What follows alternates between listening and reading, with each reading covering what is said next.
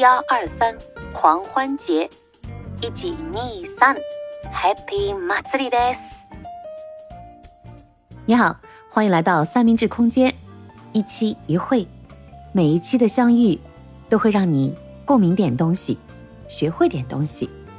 Thanksgiving，这是英文单词感恩节的解释。看下一大西马斯，我今天带给大家的呢是职场图鉴，感恩的力量。感谢的力量，是我想给大家分享的一点自己的心得体会。马上就要年底了，相信很多小伙伴们、小耳朵们，你们都有各自的考量。我非常支持，就是那种对自己的职业生涯有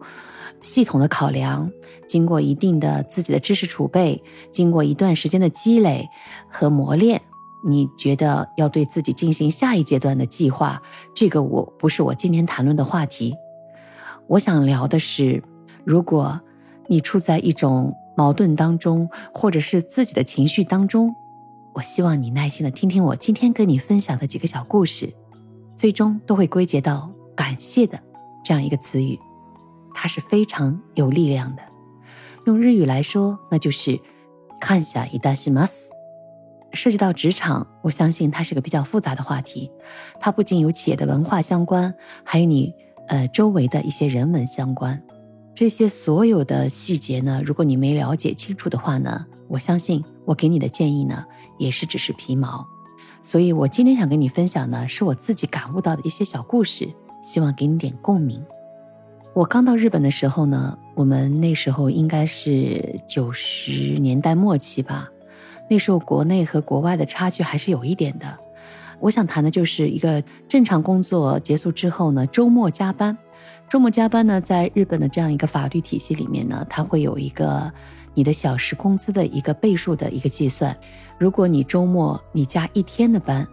那时候的费用结算下来的话呢，应该基本上可以抵消掉你一个月的开支。因为中国人过去打工嘛、学习嘛，或者是工作。都还是比较节俭的，都希望能够，呃，努力去攒点钱带回家里，对吗？这是非常正常的一个思维方式。所以刚才提到的周末的加班呢，是过去的所有的打工者们都追求的一件事情。那我所去的机构呢，就是个名古屋的这种正规机构下属的一个机构。然后在那里面呢，有很多从中国全国各地都去的一些打工者，他们在统一代理着管理着。我碰到的一开始的问题就是那些因为周末打工而发生纠纷的一些问题。我具体接触到的问题呢，其实是一个那具体的机构里面，因为它有一个比较特殊的情况，就是有一对兄弟是从我国北方的一个大雪飘的一个叫一个一个一个地域去的，他们有一个亲戚呢是在日本。更早去去了之后呢，做的比较好，比较成功。他是那个时候已经在日本某一个地域里面的大学做老师了，所以呢，他每次呢是去我们那个机构呢，还有讲座，分享他的在日本的一些经历，哎，一些经验。这对兄弟呢，给我的印象就是虎背熊腰，啊，非常的壮实。他们是兄弟三人，有这哥哥在后面撑腰呢。从刚开始去的不适应，到适应之后呢，霸气十足。这样的话呢，他们就有更多的机会。那在那个同一个机构里面呢，也有一些就是没有这样关系的人，那他们也希望加班，所以就是不断的会发生纠纷。那时候我刚去，当我了解这个情况之后呢，我也不知道该怎么去面对，因为，你不要说在国内了，在国外也一样，有时候这种关系的牵扯。哥哥已经在那边落脚了、扎根了嘛，所以那个哥哥带着老婆，他们过去时候，总会给我们机构的负责人，呃，非常客气、非常礼貌，或者是，呃，热情十足吧。所以他们可能也是鉴于这样的一个情谊的来往，对那兄弟也比较关照。嗯，所以这个问题呢，经常是就是发生了，去去了解、去周旋，然后呢，尽量的多安排一些别人去打工吧。就是希望能够得到一定的公平对待，嗯，但是有一个场合下面呢，我突然发现他们进行了某种的微妙的变化，也就是我经常给你们在节目里提到的那个喜欢玩袋子房的欧嘎桑，嗯，欧巴江，我听到“感谢”的这个词是第一次从他的嘴里告诉我的。他说：“看一下，看一下，难得么看一下的。”当我第一次听到的时候，我会发现，嗯，感谢你在跟我说中文吗？谁教你中文了吗？他的意思就是说，在他那工厂里打工的，除了我刚提到那对兄弟之外呢，有一个就是我们机构下属方另外一个地域去的打工者。那个打工者我也有印象，他就是自学了很多的日语，然后他的日语呢，就是学了一些就是字典上的日语吧，他就会背一些生僻词。当然，感谢这个词他也学到了。然后呢，如果一旦他抓住机会去打工的时候呢，他除了非常卖力，然后他也会带一些小礼物啊，或者是非常的勤奋。一个工作安排好打做完之后呢，他会主动的提出：“哎呀，我下一个工作是什么？我前一工作，呃，完成了。”他这种积极配合、主动的这种态度，首先就是比较得到老板他们的认可。然后呢，他永远是。做一点事儿，他就说看一下。其实日语的单词谢谢大家都懂，不管你是不是学会了日语，你都会听到阿里亚多、阿里亚多ございます、阿里亚多ございました。所以这个呢，有点像我们谢啦，嗯，见面谢了啊，这件事帮忙了，谢谢啊，它比较随意，大家随口就说。所以当你一个外国人付出了辛勤劳动之后，还不断对他们说看一下伊达西马斯这样的。 状态下面呢，那些日本人对他印象很深，同时他的工作也做得比较好，所以他就会有某种机会。因为他的机会增多时候呢，他也会带他的周边他熟悉的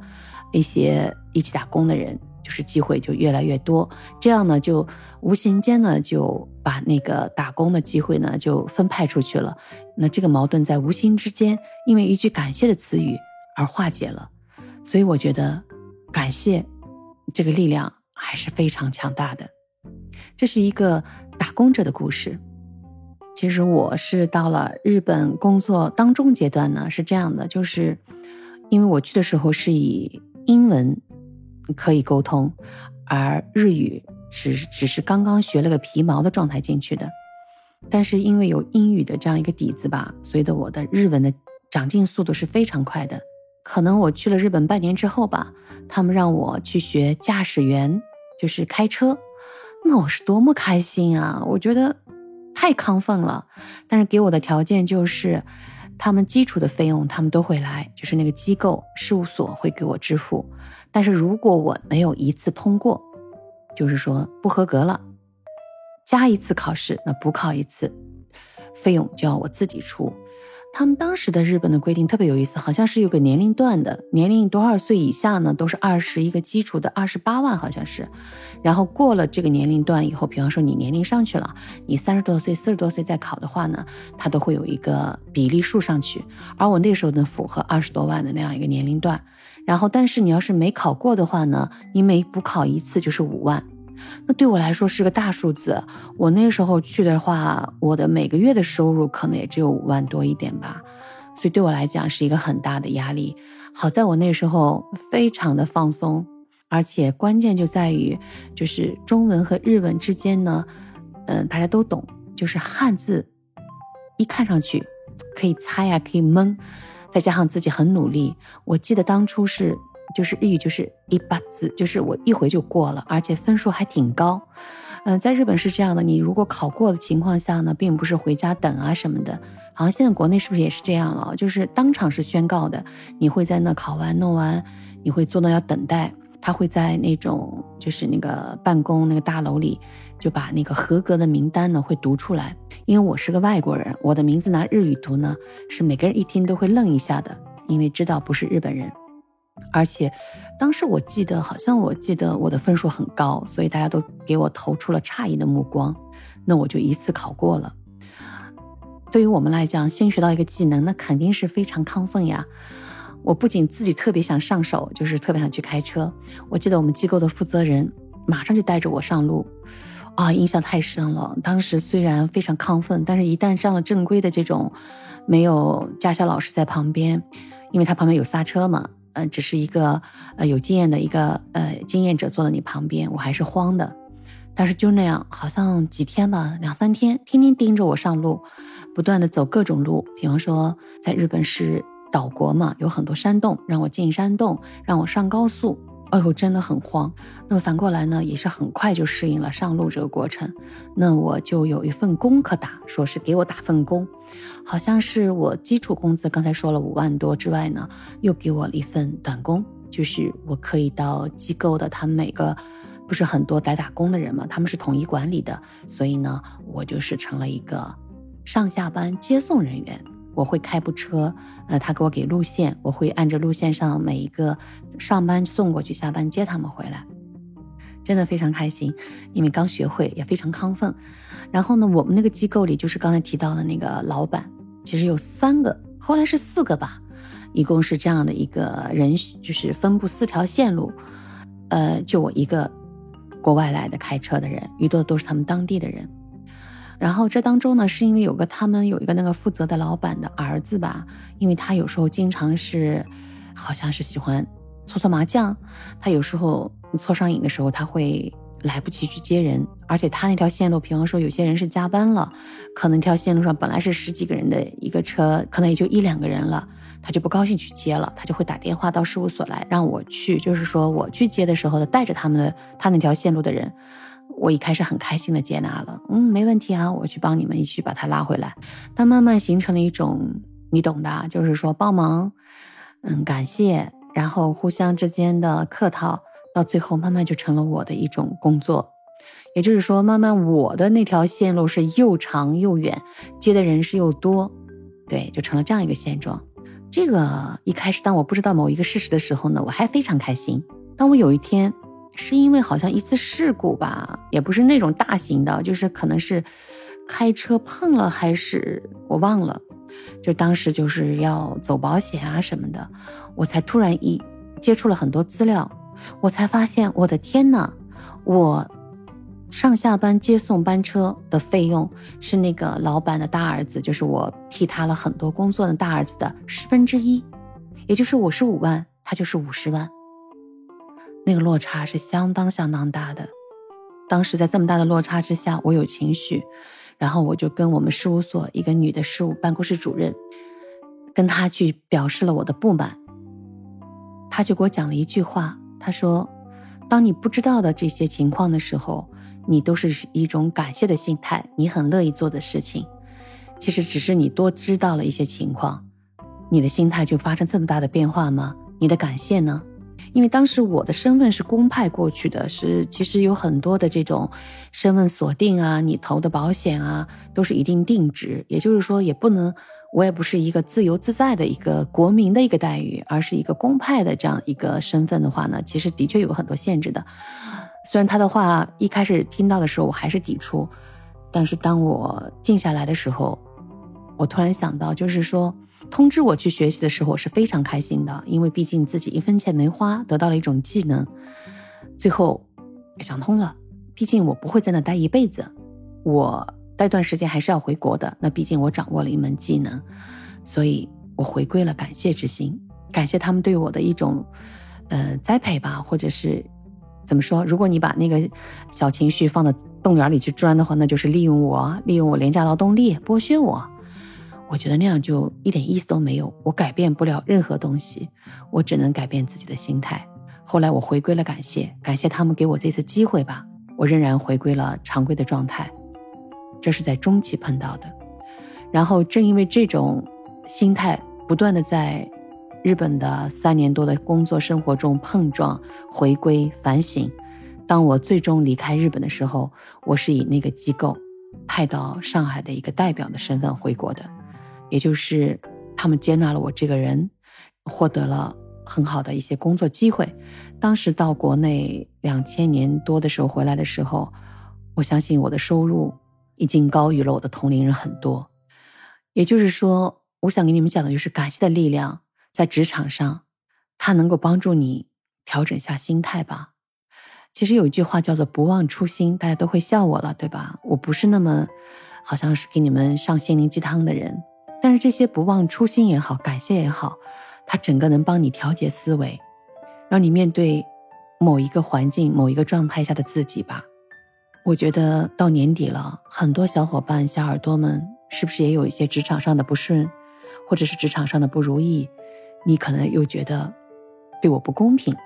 那么我也仍然希望你保持初心。如果你选择现在当下的一个工作环境的时候，你是为了什么？如果你成长了，你得到了自己的成长，同时你对自己有更美好的下一步的规划的时候，一开始我就告诉你了，你是可以为自己再去勇敢的挑战。如果不是这样，如果你只是困顿于自己的某种情绪的跌落，或者你以为的某种不公平的时候，我希望不要忘初心，用感恩、感谢、感谢公司对你所有的一些培育，你周边无论是。对你的认可，或者是对你的鼓励，还是你认为有些人故意的给你制制造了一些挫败，我相信这些都是可以感恩的。我觉得所有的一些不如意吧，当你以感恩的去看它，如果你已经悟到了它的要点的时候，我相信这些经验的积累，你应该感谢的。那么在下一段的路程当中，你可以回避掉。今天想跟你分享的就是职场图鉴之一——感谢的力量。我希望我的故事能让你找回一点点共鸣，在自观内心，让你找到更好的一个状态，来面对自己明年的规划，来面对自己当下的一些情绪。节目的最后，我想给你的是一个单词的分享，那就是一直在说的“看一下”这个词，发音很容易的。比方说“感谢”，我们中文叫“感谢”，那日语叫“看下”。很近，对不对？也很好记忆，很好发音。而我们经常说的“阿里亚多ございます”，比方说我再用心一点，“心から申し上げます”，本当に阿里亚多ございます。哦，我真的从由衷的、从内心的要感谢你。对于这外国人来讲，你如果对着日本人说句“看下いたします”的时候呢，他会非常受用，他会觉得你非常正式的表达了你的谢意。 我也问过我的日本朋友，他们说“看下伊达西马斯”有这样的说法，但是多见于书面文字表达。但是对于我们外国人来讲，除了“阿里亚多”、“本当に阿里亚多ございます”这些表达之外呢，你记住“看下伊达西马斯”